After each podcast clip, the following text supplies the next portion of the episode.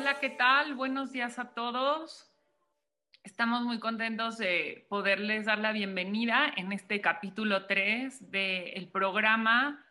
que estamos haciendo a partir del blog que dicen hoy los tribunales. Hola Mariana, qué gusto saludarte. Hola Denise, eh, saludos y eh, encantada de estar aquí contigo en un tercer programa ya de, del blog de qué dicen hoy los tribunales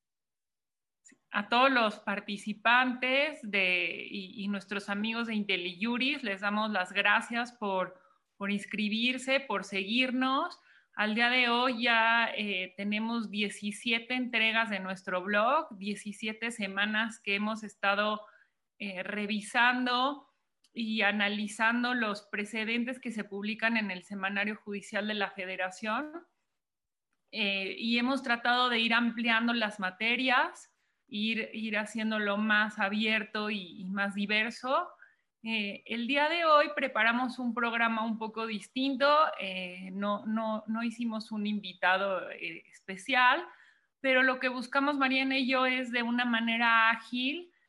poder irles comentando y platicando cuáles son algunos de los precedentes que consideramos importantes que se han publicado en estas últimas cuatro semanas y esperamos que, les guste. Nos encanta eh, poder escuchar, bueno, poder leer, perdón, sus comentarios y también si tienen alguna pregunta o alguna sugerencia,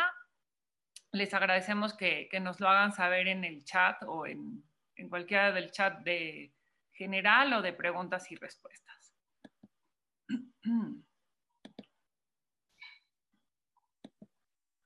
Hoy vamos a comenzar con algunas tesis en, materia fiscal. En especial encontramos una que habla sobre el impuesto de la renta, perdón, sobre el, relacionado al impuesto sobre la renta cuando se trate del pago de salarios caídos. Pensemos que estamos en un juicio laboral y por lo tanto el patrón se ve obligado a cubrir a su trabajador quién era su trabajador, salarios caídos, y debido a que se acumula un, monto importante en un solo pago, eh, se, planteó cómo debía o bajo qué tasa y bajo qué mecanismo se tenía que hacer el pago del impuesto sobre la renta, el cálculo del impuesto y por lo tanto el pago, ¿no? Entonces, lo que se determinó en una contradicción de tesis de, un pleno de circuito es que cuando se trata de salarios caídos, se tiene que utilizar el mecanismo que está previsto en el artículo 95 de la ley del impuesto sobre la renta, que prevé un mecanismo específico para pagos eh, como, por ejemplo, la prima de antigüedad o pagos de retiro. ¿Qué busca este mecanismo? Que por el eh, no se le vaya a grabar al trabajador con una tasa superior a la que le correspondería si se calculara conforme a pagos mes a mes. Esto es importante para los trabajadores y, sobre todo las empresas también en el caso de tener que pagar este tipo de salarios, tendrán que considerarlo para el cálculo del impuesto sobre la renta y, y, sus retenciones, ¿no? En, otra, en otro precedente se analizó por un tribunal colegiado qué pasa cuando hay eh, una declaración normal y, posteriormente una declaración eh, complementaria. Entonces, se trata de un asunto que se planteó en un juicio contencioso administrativo en el Tribunal Federal de Justicia Administrativa y en, sede administrativa se determinó que se tenía que tomar en cuenta la información que estaba en la declaración complementaria, pero también información que estaba contenida en la declaración normal, que era distinta de la segunda. Em, el tribunal colegiado resolvió y sentó precedente señalando que la información que se encuentra en la declaración complementaria sustituye a la declaración normal y por lo tanto al momento de determinar lo relativo, por ejemplo, a un crédito fiscal o, cualquier tema eh, relacionado, la información que debe considerarse es la de la declaración complementaria. Recordemos que actualmente al momento de presentar la complementaria se incluye en la misma la información que ya estaba en la declaración normal. Eh, por eso este criterio y la razón de ser de lo que sostuvo el tribunal colegiado. Estas dos tesis, aunque tienen, realmente son tema fiscal, pero son también temas procesales, eh, se trata en el primero de un juicio contencioso administrativo, pero en el que la materia que se está resolviendo tiene que ver con convenios de coordinación fiscal y se planteó en contra o se señalaron como autoridades a autoridades locales, ¿no? El, el, tema es que la legislación establece que cuando se trate de convenios de coordinación fiscal, el jefe del SAT tiene que formar parte y ser eh, llamado al juicio contencioso administrativo. En este juicio en particular no se le llamó al jefe del SAT y por tanto el, el tribunal colegiado consideró que necesariamente tenía que ser llamado a juicio porque así lo considera la ley y tenía que reponerse el procedimiento. Este tema eh, lo comentamos Mariana y yo porque encontramos que es un aspecto que, se puede llegar a presentar no solo en esta materia, sino en otras, en donde la legislación establece que autoridades tienen que ser consideradas como parte, en, ya sea en un juicio contencioso administrativo, pero también en amparo, y la falta de cuidado de observar esta situación puede provocar que se reponga el procedimiento por completo. Mariana, no sé si tú quieras comentar un poquito sobre esta parte. Sí, de hecho lo que estábamos comentando cuando revisamos esta tesis es que, bueno, aquí incluso eh, ya, ya la, la, parte, el particular que esté en el juicio, pues va a tener interés en el que sí se llame a juicio al jefe del SAT porque si no, como consecuencia va a tener que haya una reposición del procedimiento y si obtuvo una resolución favorable, pues bueno, esta resolución favorable no va a servir de nada, en tanto que se va a tener que reponer todo el procedimiento para poder llamar al jefe del SAT y que el jefe del SAT pueda, este, eh, pues, alegar conforme a su derecho. Así es. La última tesis que vamos a comentar en, en materia fiscal está relacionada con eh, también un, el juicio de origen, es un juicio contencioso administrativo. Eh, en este, el particular obtiene una sentencia favorable y es la autoridad quien promueve revisión fiscal. Recordemos que la revisión fiscal, quien conoce de ella son los tribunales colegiados de circuito. En este punto, el, el, el particular determina presentar revisión fiscal adhesiva, pero lo, quien lo hace es su abogado autorizado. Y en este asunto que llegó a la segunda sala por un tema de contradicción de tesis, el punto era determinar si los abogados que habían sido autorizados conforme a la ley federal de procedimiento contencioso administrativo tenían la facultad de poder promover la revisión fiscal adhesiva por el hecho de que la misma se tramita ya ante el Poder Judicial Federal. La conclusión de la Suprema Corte fue en el sentido de que el autorizado sí puede promover eh, revisión fiscal adhesiva, eh, en tanto se trata de, de un recurso y que tiene la naturaleza Mm, realmente de un recurso en términos de la Ley Federal de Procedimiento Contencioso Administrativo. En materia penal tenemos dos tesis. Mariana, no sé si tú quieres empezar con la segunda en la parte del juicio penal y la individualización de la pena. Sí, claro que sí. Eh,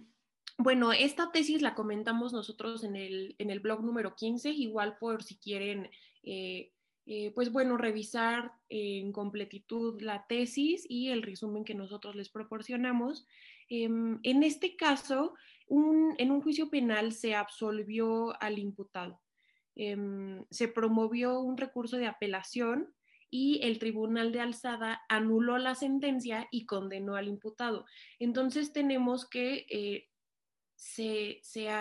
surgió una duda respecto de si el tribunal de alzada tenía o no tenía los elementos necesarios y la obligación de individualizar la pena y resolver sobre la reparación del daño. Entonces, en estas dos tesis que analizan el mismo tema, eh, se resolvió que el tribunal de alzada sí es competente para que eh, cuando determina al imputado condenarlo, eh, tiene que individualizar la pena y resolver sobre la reparación del daño. En caso de que el tribunal de alzada no cuente con los elementos para fijar estos dos elementos, es decir, la individualización de la pena y la reparación del daño, en ese caso va a tener que regresarse al juez acuo para que em, eh, junte estos elementos, es decir, para que realice la audiencia en la que se puedan fijar estos elementos y posteriormente regresar al tribunal de alzada para que eh, lo determine. Recordemos que bajo el nuevo sistema penal eh, ya hay dos órganos que intervienen en, la parte del, del procedimiento penal, ¿no? Por una parte es el tribunal de enjuiciamiento, es el que lleva todo el procedimiento y determina eh, si existe o no la culpabilidad, y el tribunal eh, de alzada, que es quien revisa lo, que, lo que sucede, ¿no? Ahora, en este caso, en teoría, el tribunal de enjuiciamiento es quien en primer término debe hacer la individualización de la pena, y en su caso, como comentaba Mariana, eh, determinar la reparación del daño, pero si el asunto llega a un tribunal de alzada, eh, lo que se determina en, esta, en estas dos tesis es que él tiene la competencia para realizar estas estos dos aspectos sin la necesidad de devolver el asunto al tribunal de enjuiciamiento, que esto es relevante y lo que sí vemos es mm, cada vez más tesis en donde se va determinando y se va construyendo eh, aspectos importantes del sistema penal acusatorio y, por lo tanto, pues casi para los abogados que, estudiamos cuando todavía teníamos el otro sistema, eh, son muy relevantes todas estas tesis porque van complementando y ayudando a entender la aplicación práctica de este nuevo sistema penal. Eh, la otra tesis que tenemos, y, va de la mano también eh, con, el tema fiscal, se trata de un eh, contribuyente que, busca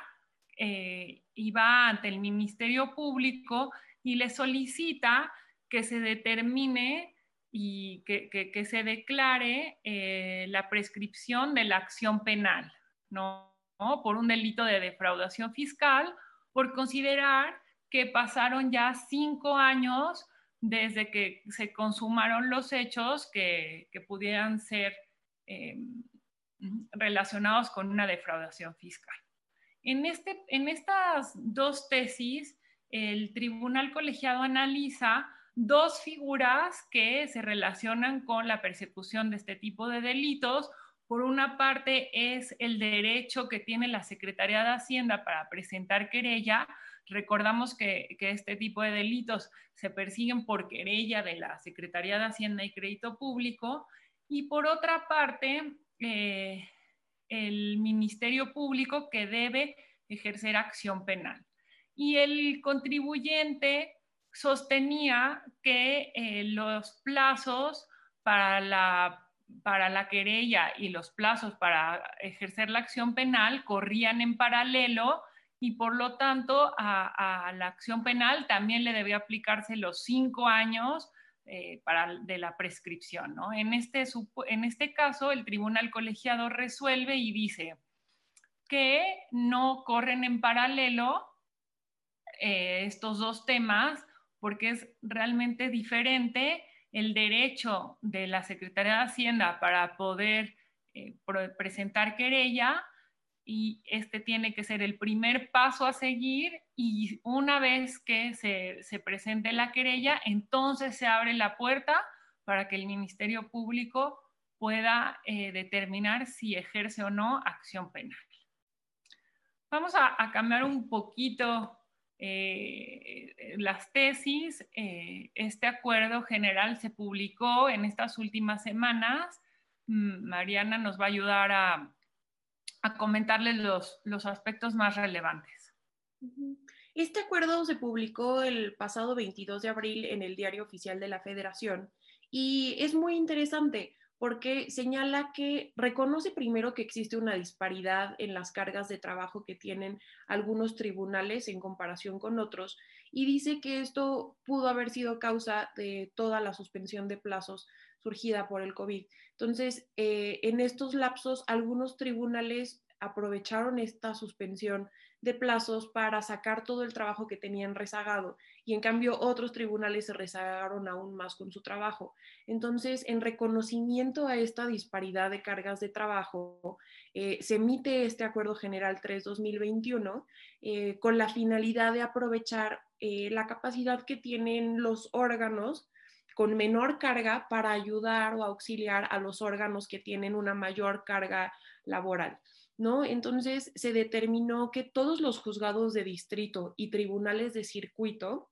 van a tener jurisdicción en toda la República Mexicana para efectos de dictar sentencias en auxilio de los órganos eh, de la misma especialidad. Eh, esto va a tener que ser determinado por la Comisión de Creación de Nuevos Órganos. Em, esta comisión determinará los órganos que van a auxiliar, así como los órganos que serán auxiliados y también la cantidad de expedientes con los que se les va a ayudar a los órganos rezagados, la temporalidad y bueno, va a emitir los lineamientos aplicables. Sí, bajo este esquema y, tendremos que eh, los litigantes pues estar preparados. Ya sucedía antes que em, se, seguía el procedimiento ante el órgano que estaba conociendo el asunto y posteriormente se enviaba a algún otro juzgado o tribunal auxiliar para, resolver el asunto en, otra zona, pero con este eh, acuerdo podemos esperar que esto será más eh, recurrente y también considero que hace también eh, pues mucho más sentido el poder moverse al, trámite de, los juicios en línea, porque esto facilita mucho más cuando se trate de eh, un supuesto de que un asunto sea eh, movido a, otro, a otro órgano, ¿no? en otro estado de la República, en otra, en otra zona. Muy bien. nos preguntan aquí qué, cómo, qué consideramos o qué pensamos sobre la polémica reforma al Poder Judicial de la Federación y a qué se haya debido, pues sabemos que eh, esta administración desde un inicio eh, reveló las intenciones de, modificar algunos aspectos del Poder Judicial de la Federación eh, ha sido realmente un, un, estire y afloje en qué se modifica, qué se cambia. Pues creemos que, al final, aunque todos buscamos que, el Poder Judicial se mantuviera en, eh, como en, una línea distinta de todos estos golpes políticos o de todas estas aspectos políticos, pues lo, que revela es que no es así, ¿no? Todos los órganos eh, del, Estado, ¿no? No solo el poder ejecutivo y el poder legislativo, sino también el judicial, está pues siempre a expensas de, temas políticos y pues realmente más bien el punto y, y, lo que nos hemos planteado Mariana y yo es ir siguiendo pues cómo, cómo trasciende esto en la impartición de justicia, por eso creo que ahora más que nunca es muy relevante estar al pendiente de qué van resolviendo los tribunales, porque esto va a ser eh, pues realmente un,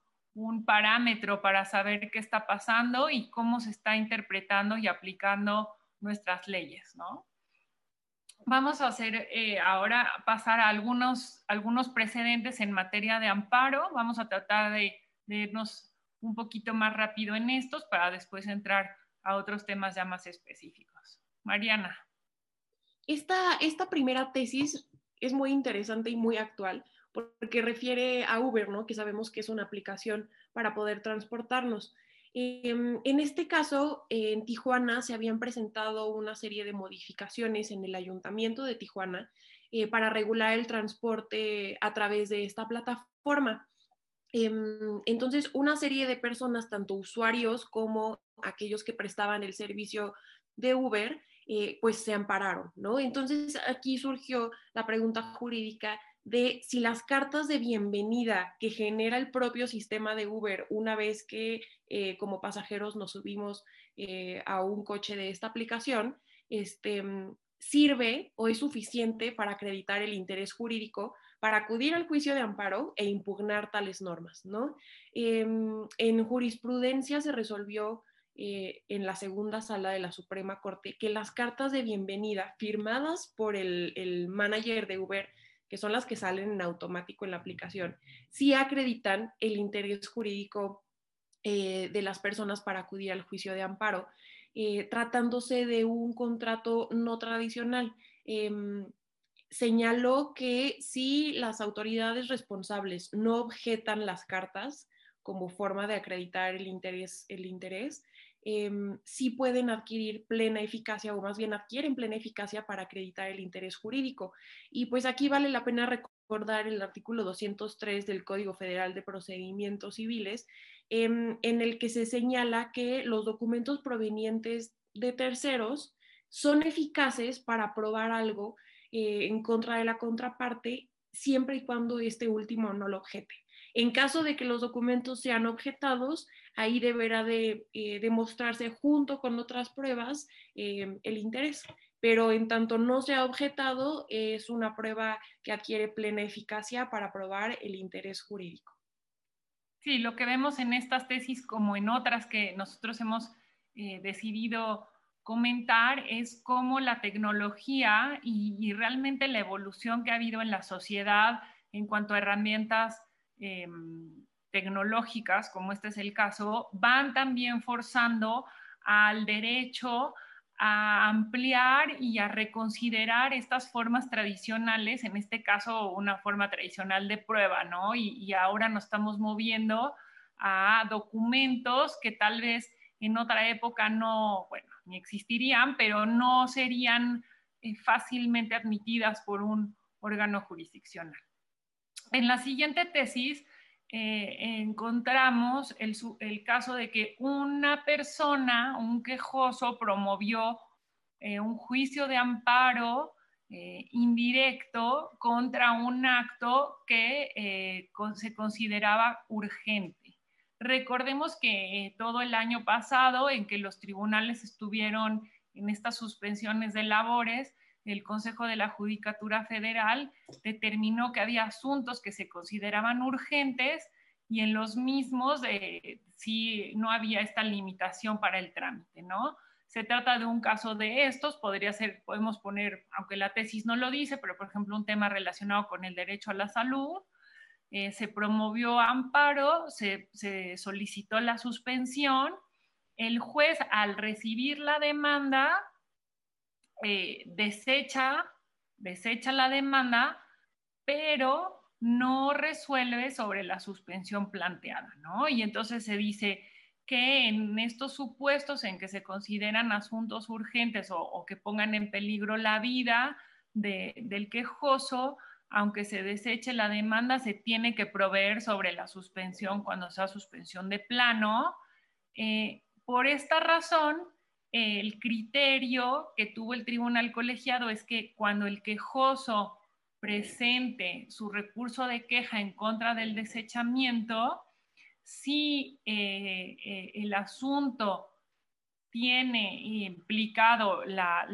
necesidad de que, que, se tuvo que haber pronunciado sobre la suspensión, lo que se tiene que promover es una queja de 48 horas para que el tribunal colegiado se pueda pronunciar cuanto antes sobre la suspensión. Entonces, este criterio es relevante cuando se trata, sabemos que es un caso muy específico, pero también sabemos que cada vez han sido más los eh, amparos que se están promoviendo por las afectaciones al derecho a la salud o al derecho a la vida y este precedente es relevante para, para estos tipos de amparos. Mariana, tú ayúdanos con, la siguiente tesis, por favor. Y la siguiente tesis, em, la verdad es muy interesante porque refiere a las facultades que tiene el presidente de un tribunal colegiado. Em, como sabemos, eh, antes de que ya esté, eh, digamos, en trámite eh, nuestro recurso que hayamos promovido ante un tribunal colegiado, em, hay, hay, una parte en la que el presidente del tribunal colegiado tiene la facultad para realizar determinadas cuestiones de procedencia o improcedencia del recurso. Entonces, en esta tesis lo que vemos es que se reconoce mediante tesis de jurisprudencia que el presidente de cada tribunal colegiado está facultado para analizar la legitimidad de la autoridad que promueve una revisión fiscal. Em, esto es para el caso en concreto, pero también en esta tesis se señala que en los casos en que sea necesario realizar un análisis más a fondo, más exhaustivo más complejo para determinar la competencia de la autoridad, em, entonces esa decisión no podrá ser tomada em, por el presidente de cada tribunal colegiado, sino que tendrá que ya ser tomada em, como una decisión del Pleno del Tribunal Colegiado. Así es. Eh, nuestra siguiente tesis también eh, tiene que ver con, la parte de quién está legitimado para promover revisión fiscal adhesiva. Ay, pero no sé, Mariana, si este tema ya lo habíamos comentado antes. Eh, sí, también es el de las los alcances de las facultades del presidente del tribunal, que va en el, va en el mismo sentido. Este, mm, eh, iguales para analizar si la autoridad que presentó el recurso de revisión pues puede presentarlo, ¿no? Porque se trata de un caso de una excepción a la regla general y como se trata de una excepción a la regla general, sí requiere de un mayor análisis, entonces por vía de consecuencia no lo podría analizar el, presidente del, tribunal, sino que se tendría que someter a una decisión colegiada.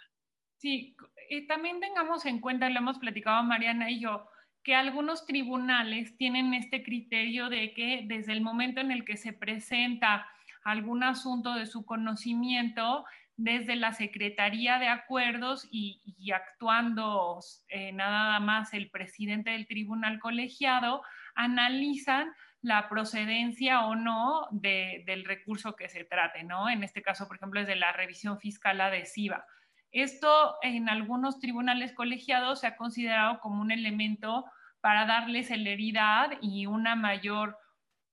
eh, agilidad en, el funcionamiento del, tribunal colegiado, se reciben los asuntos en la Secretaría de Acuerdos y si se consideran que son eh, de manera evidente que no son procedentes, ahí mismo eh, se, se desechan, ¿no? Esto es lo que ha dado lugar a estas dos tesis en donde se ha determinado hasta qué punto tiene facultades el presidente de un tribunal colegiado para determinar o no la procedencia de algún juicio, de algún recurso, o si lo mismo, eh, esa decisión tiene que ser eh, llevado al pleno del tribunal colegiado.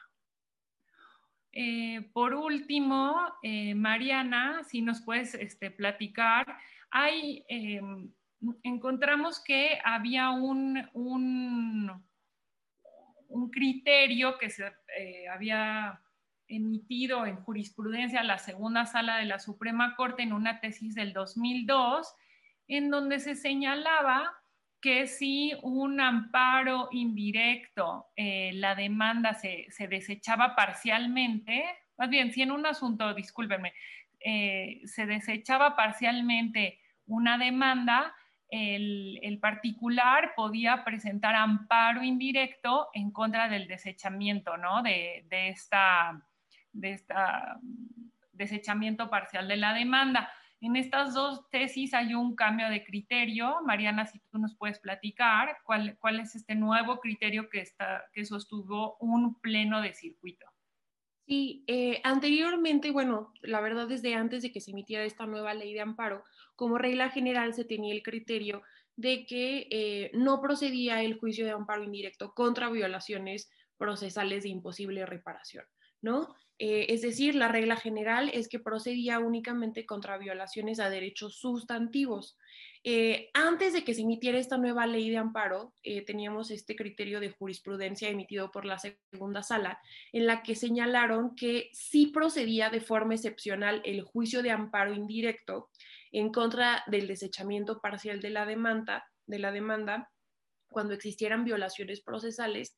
porque se afectaba al actor en grado predominante o superior, porque no iba a poder hacer valer esa parte de su demanda que había sido desechada, este, digo, en las consideraciones, ¿no? Y no iba a poder pasar a resolverse a una sentencia. Em, ese era el criterio que existía antes, entonces sí estaba permitido el juicio de amparo indirecto contra violaciones procesales de imposible reparación. Eh, ahora con la nueva redacción de la ley de amparo, el legislador dio una nueva connotación a los actos de imposible reparación. Eh, la, definición, la definición que se encuentra en la ley de amparo es mucho más,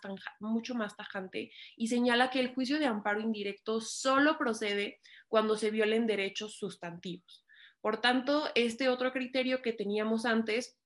de jurisprudencia ya no es aplicable eh, porque ya no se verifica esta excepción. Entonces, este fue el cambio de criterio eh, que se resolvió a través de tesis de jurisprudencia también de la segunda sala y en el que se determinó que eh, incluso el que se, se, permitiera antes el juicio de amparo indirecto podía generar, em,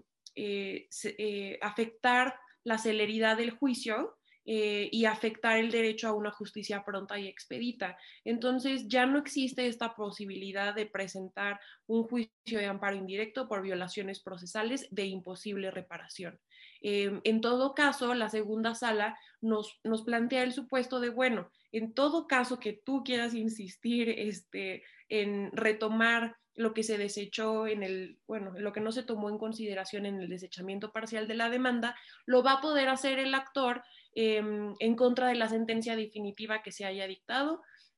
mediante un amparo directo. Correcto.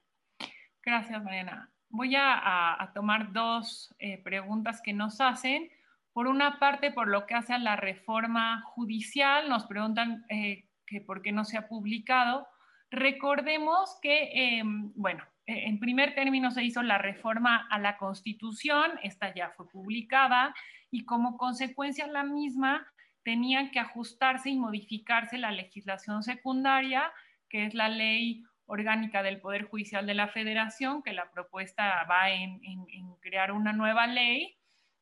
en esta ley de carrera judicial y la modificación a otros ordenamientos pero todo este paquete de, leyes secundarias se discutió en primer momento en el Senado y fue ahí donde se incluyó este artículo transitorio que eh, aumenta el, plazo para que el actual presidente de la Suprema Corte eh, eh, mantenga ese cargo este paquete fue turnado a la Cámara de Diputados, en donde se encuentra en discusión.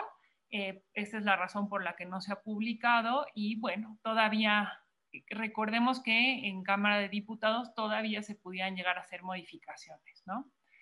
Eh, por otra parte, Carlos Antonio García Soto, cuando nos, eh, a raíz de que comentamos el tema de Uber, nos dice que ha leído que en otros países ya se consideró a la relación de Uber y sus conductores como una relación de naturaleza laboral. Efectivamente, Inglaterra fue el primer país en donde consideró que hay una relación laboral entre Uber y sus conductores y en esta semana eh, hubo un pronunciamiento del gobierno de Estados Unidos en el mismo sentido que busca considerar que hay una relación de naturaleza laboral. Em, digo, es parte de, cómo va modificándose las relaciones de trabajo.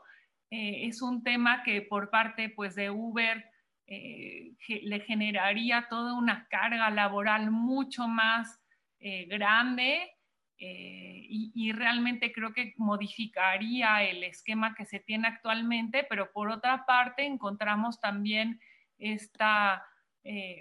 cómo los estados, cómo los gobiernos van intentando eh, pues alcanzar y regular las actividades económicas que siempre van por delante de las leyes, ¿no? Entonces, creo que este es un ejemplo. Eh, con todos los cambios tecnológicos lo vemos mucho más. Antes también las respuestas de, los gobiernos eran más lentas, pero vemos que ahora eh, todas estas tecnologías van presentando retos importantes y también esta definición pues tendrá mucho que ver con la legislación laboral de cada uno de los países, ¿no? Habría, y es un tema muy interesante el que nos plantean y sería también muy interesante analizarlo desde la perspectiva de la legislación laboral en nuestro país. Queremos comentarles estas, este grupo de tesis, perdón, que fueron publicados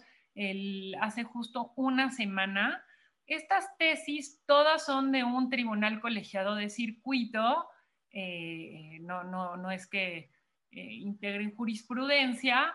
pero tienen eh, este pronunciamiento sobre los derechos humanos de las personas morales. Ustedes recordarán que este ha sido un tema debatido. ya habíamos encontrado hace algunos años un tribunal colegiado que sostuvo tajantemente que las personas morales no tenían derechos humanos, pero por otra parte, eh, la,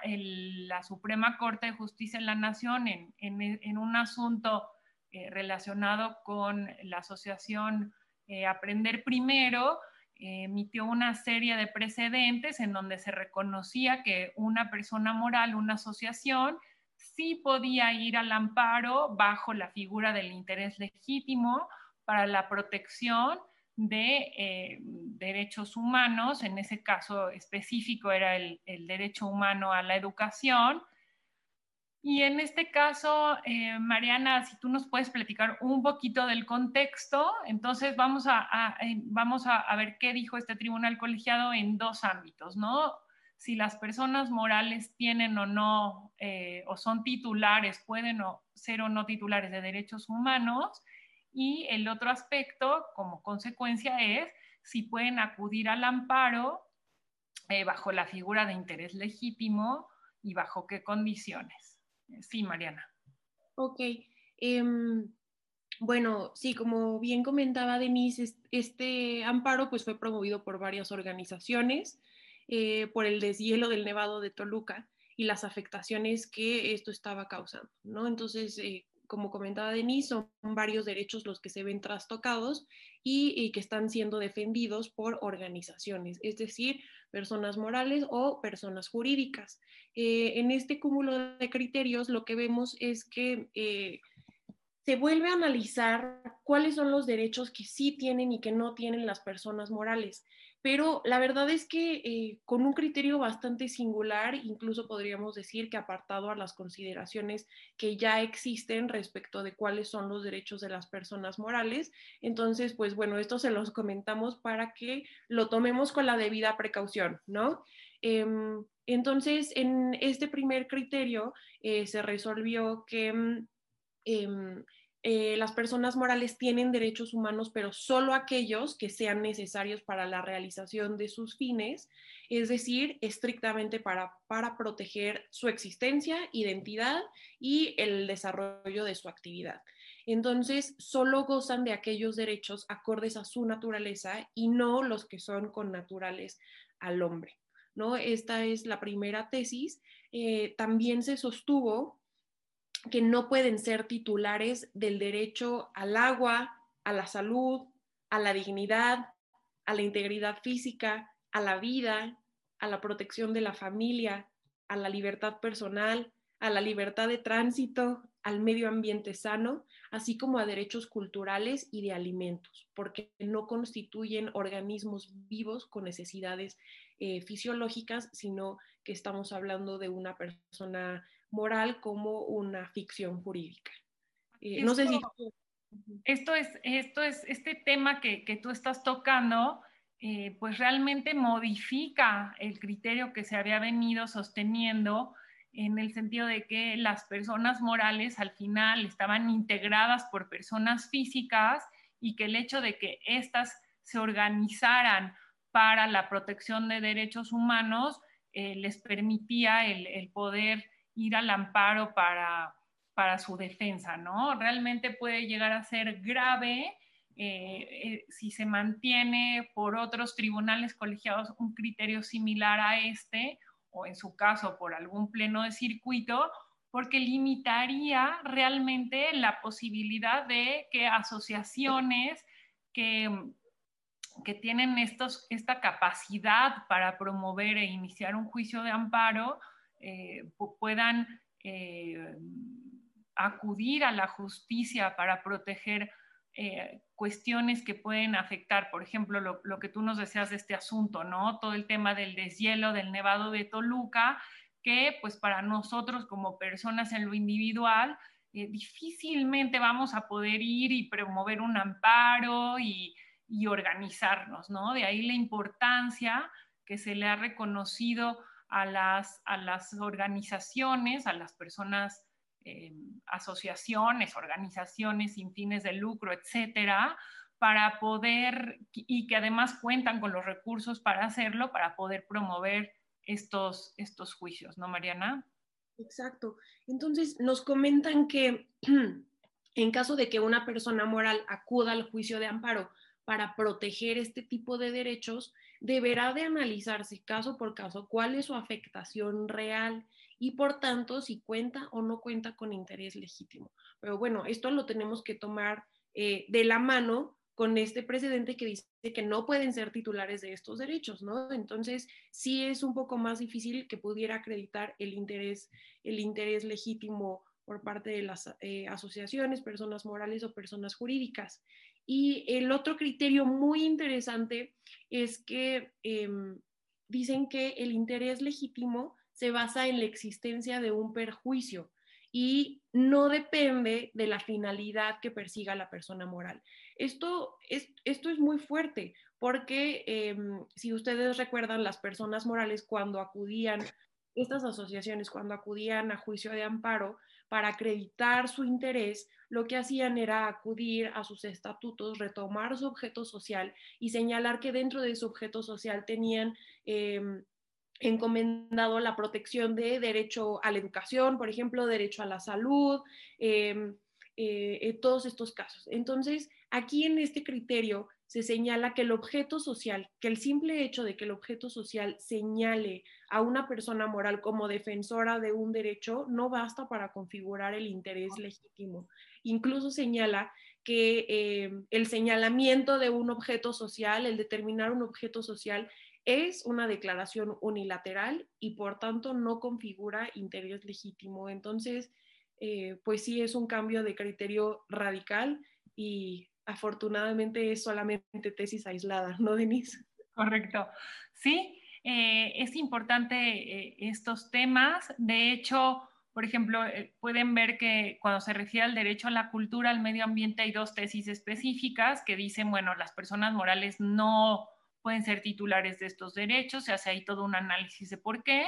y como consecuencia carecen de interés legítimo. Cuando se refiere al derecho a la, humano a la movilidad, dice, bueno, eh, pues una asociación sí podría tener una afectación por lo que hace a la movilidad si, si consideraran que eh, se afectó en sus vehículos, pero entonces esto eh, a los ojos de este tribunal colegiado dice, bueno, la asociación, si consideraba que había una afectación a su movilidad, debió de haberme eh, acreditado que tenía, que era propietaria de vehículos, ¿no? Entonces, ahí es un poco, eh, yo creo que un,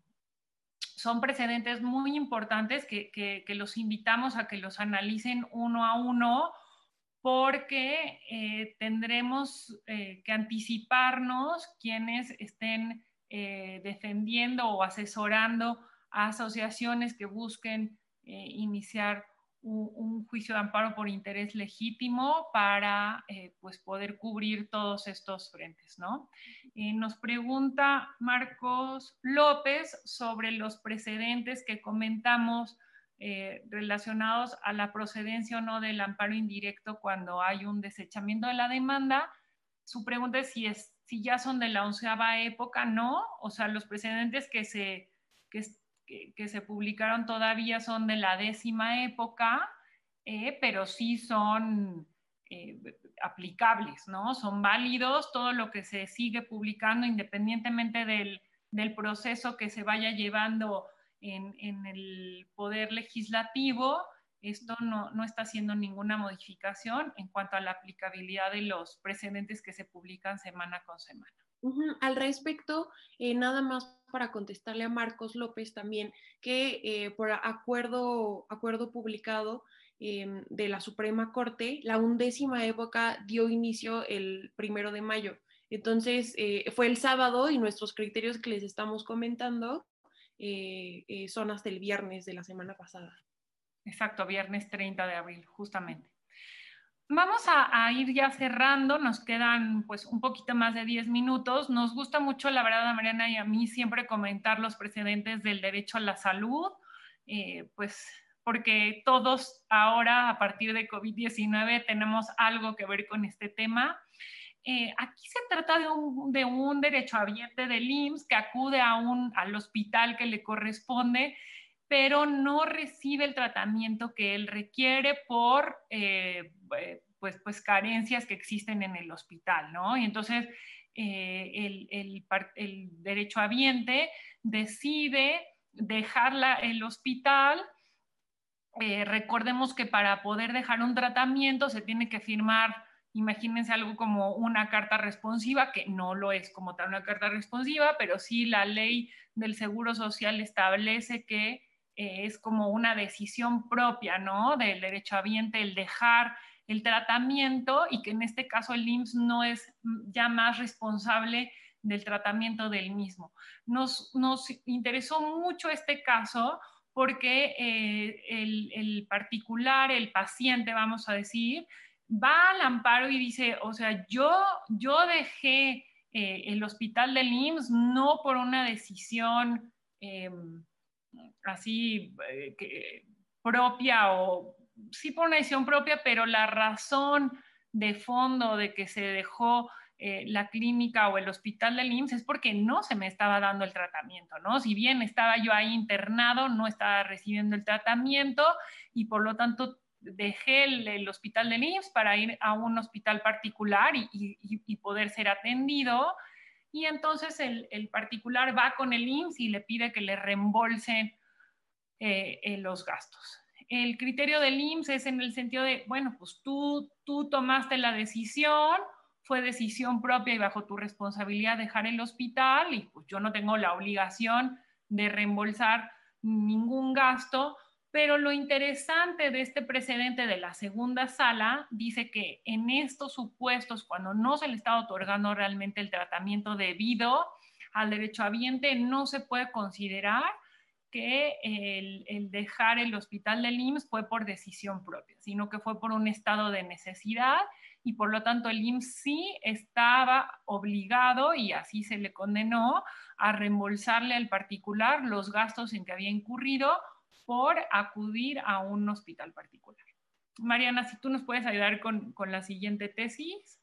Sí, claro que sí. Em, esta otra tesis es relacionada con mm, un ex trabajador de Pemex, ¿no? Entonces, a este, este ex trabajador de Pemex promovió un juicio de amparo eh, reclamando que al momento en el que se concluyó su relación laboral con Pemex se encontraba en un tratamiento de salud eh, beneficio de la seguridad social que se les otorga como trabajadores de Pemex y que en el momento en el que finalizó eh, o concluyó su, su, relación laboral con Pemex, a su vez finalizó también y se suspendió el servicio médico que recibía por parte eh, pues de Pemex como su patrón, ¿no? Entonces, en este caso, lo que se resolvió mediante en un tribunal colegiado fue que para evitar la transgresión al derecho a la salud del quejoso, Pemex debía proporcionarle el servicio médico integral hasta por seis meses después de concluir la relación laboral. Em, esto eh, teniendo en consideración que Pemex debía remitirlo o canalizarlo a una institución de salud pública para efectos de que pudiera continuar su tratamiento. Es decir, si analizamos este criterio, podemos ver que em, eh, este tribunal colegiado resolvió favoreciendo en todos los términos el derecho a la salud del ex trabajador em, y beneficiándolo para efectos de que cuando se encuentren los trabajadores em, que concluyen una relación laboral en un estado de salud, eh, digamos, eh, precaria,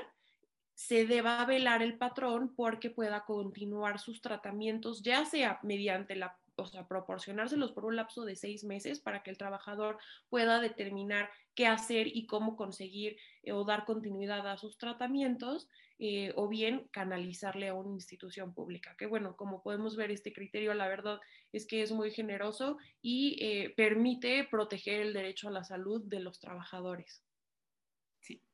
Eh, Marcos López, para cerrarnos,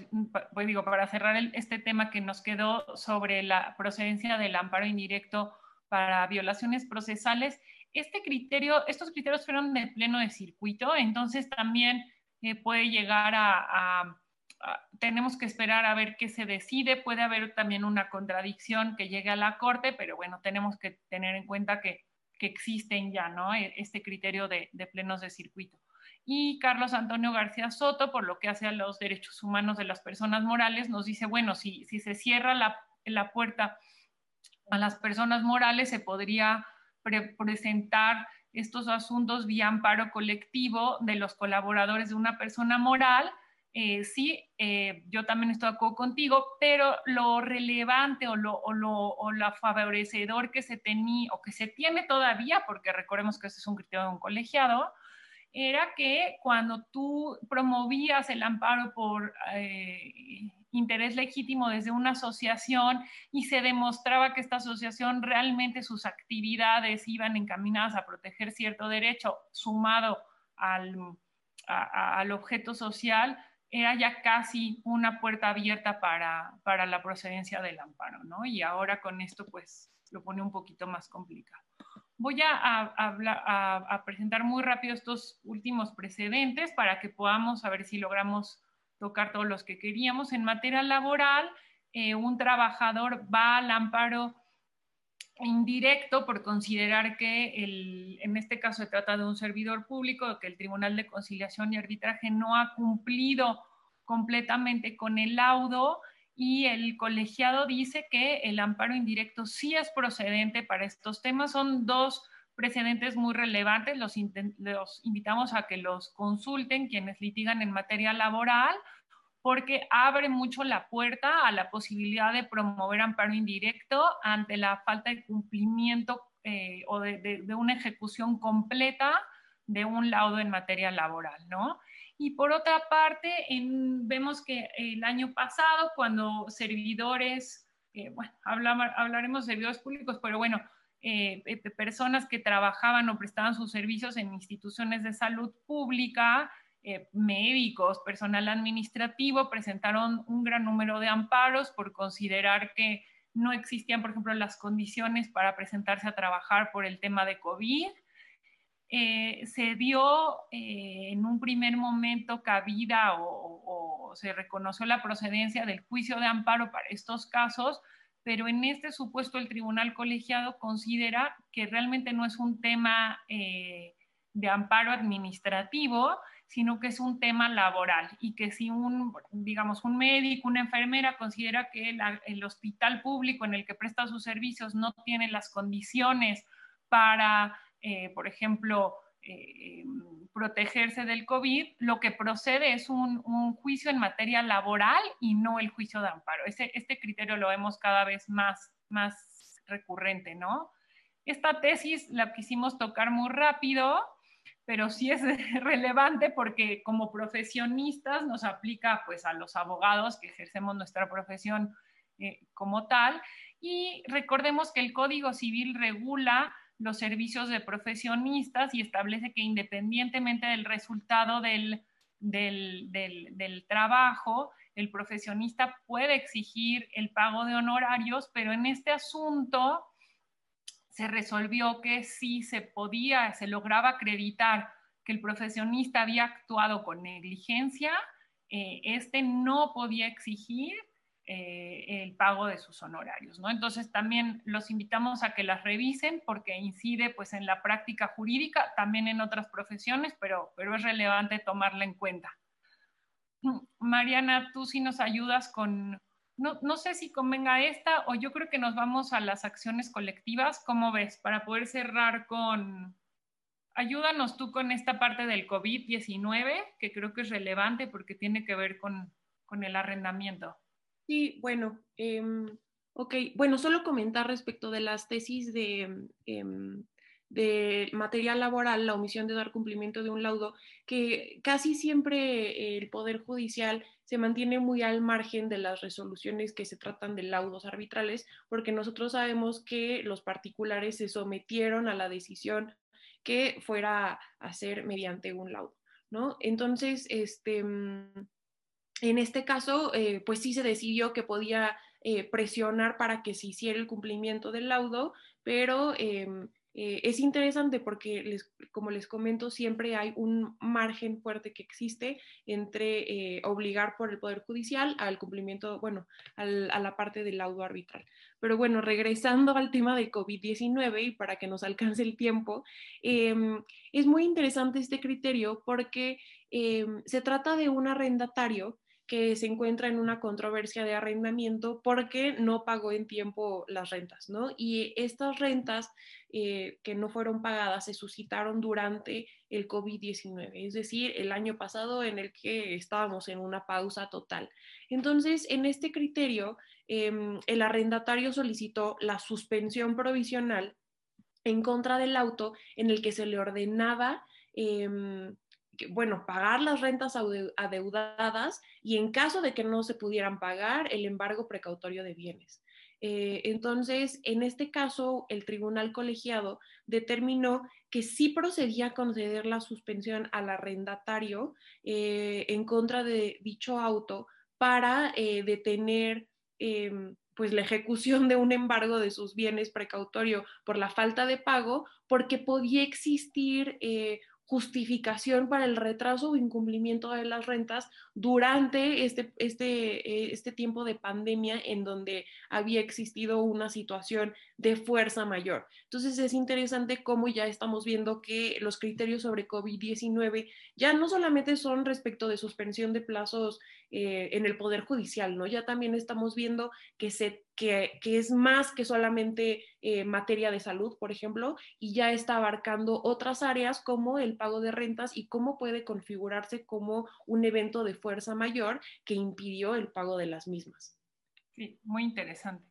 Voy a cerrar con dos precedentes. Uno es eh, en materia de acciones colectivas. Este fue un asunto que llegó a la primera sala en el trámite de las acciones colectivas, cuando el juez determina eh, la certificación de la acción, que es ya el momento en que realmente eh, hace las veces de una admisión total y absoluta del juicio, se ordena que se notifique a la colectividad de que, em, de que ya está certificada la acción colectiva para que cualquier persona que se considere miembro de esa colectividad se pueda unir, ¿no? Imaginemos un asunto, por ejemplo, de, algún defecto en un automóvil, cuando se certifica la acción colectiva se tiene que eh, notificar. Normalmente se hace por edictos, pero ha habido más esta, este empuje por parte eh, de, los grupos, de decir, ah, busquemos que se hagan una publicación en otros medios para que todos los interesados se puedan adherir a la acción colectiva. Una práctica que se ha dado es las empresas eh, presentar amparo indirecto en contra de esta orden de notificación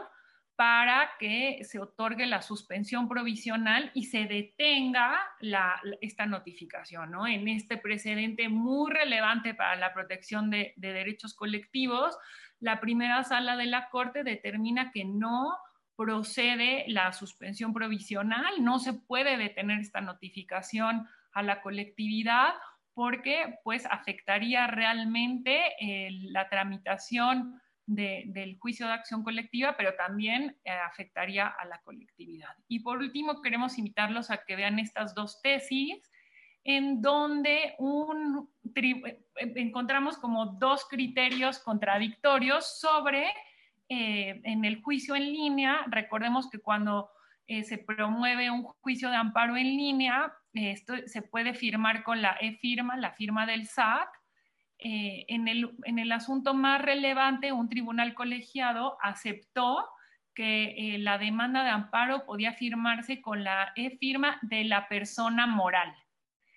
Eh, y en el segundo criterio que fue publicado en febrero, el tribunal colegiado dijo, no, no procede, no es de esta manera, la e-firma que tiene que utilizarse es la del representante legal de la persona moral entonces, este, los invitamos a que los, a que los revisen y pues es un tema que no ha quedado definido, pero que, es importante tomarlo en cuenta. Mariana, muchas gracias. Esperamos que les haya gustado este formato. Nos encantaría este, poder tener eh, sus comentarios a través de IntelliJuris y este, pues muchas gracias a IntelliJuris por darnos este espacio. Igual solamente comentar que pues bueno, hemos visto muchos cambios de criterios en el tema de firma electrónica. Em, eh, y bueno, hay que seguir eh, revisándolos, estando actualizados, porque pues bueno, eh, sí están surgiendo diferentes criterios respecto a todos los amparos que se están promoviendo y que pues todavía tenemos esta imposibilidad de seguir moviéndonos al 100 como anteriormente y pues esto va a forzar al derecho a seguir emitiendo los criterios y pues mejorándolos. ¿No? Entonces, pues muchas gracias por habernos acompañado en este webinario. Espero que haya sido de su interés. Tratamos de tocar muchas materias, muchos temas diversos y este, pues bueno, esperamos verlos la próxima sesión. Sí, también como por ejemplo dados y, otros temas los, los, tomaremos en consideración para, para irlos abordando. Muchas gracias a todos. Gracias a IntelliJuris.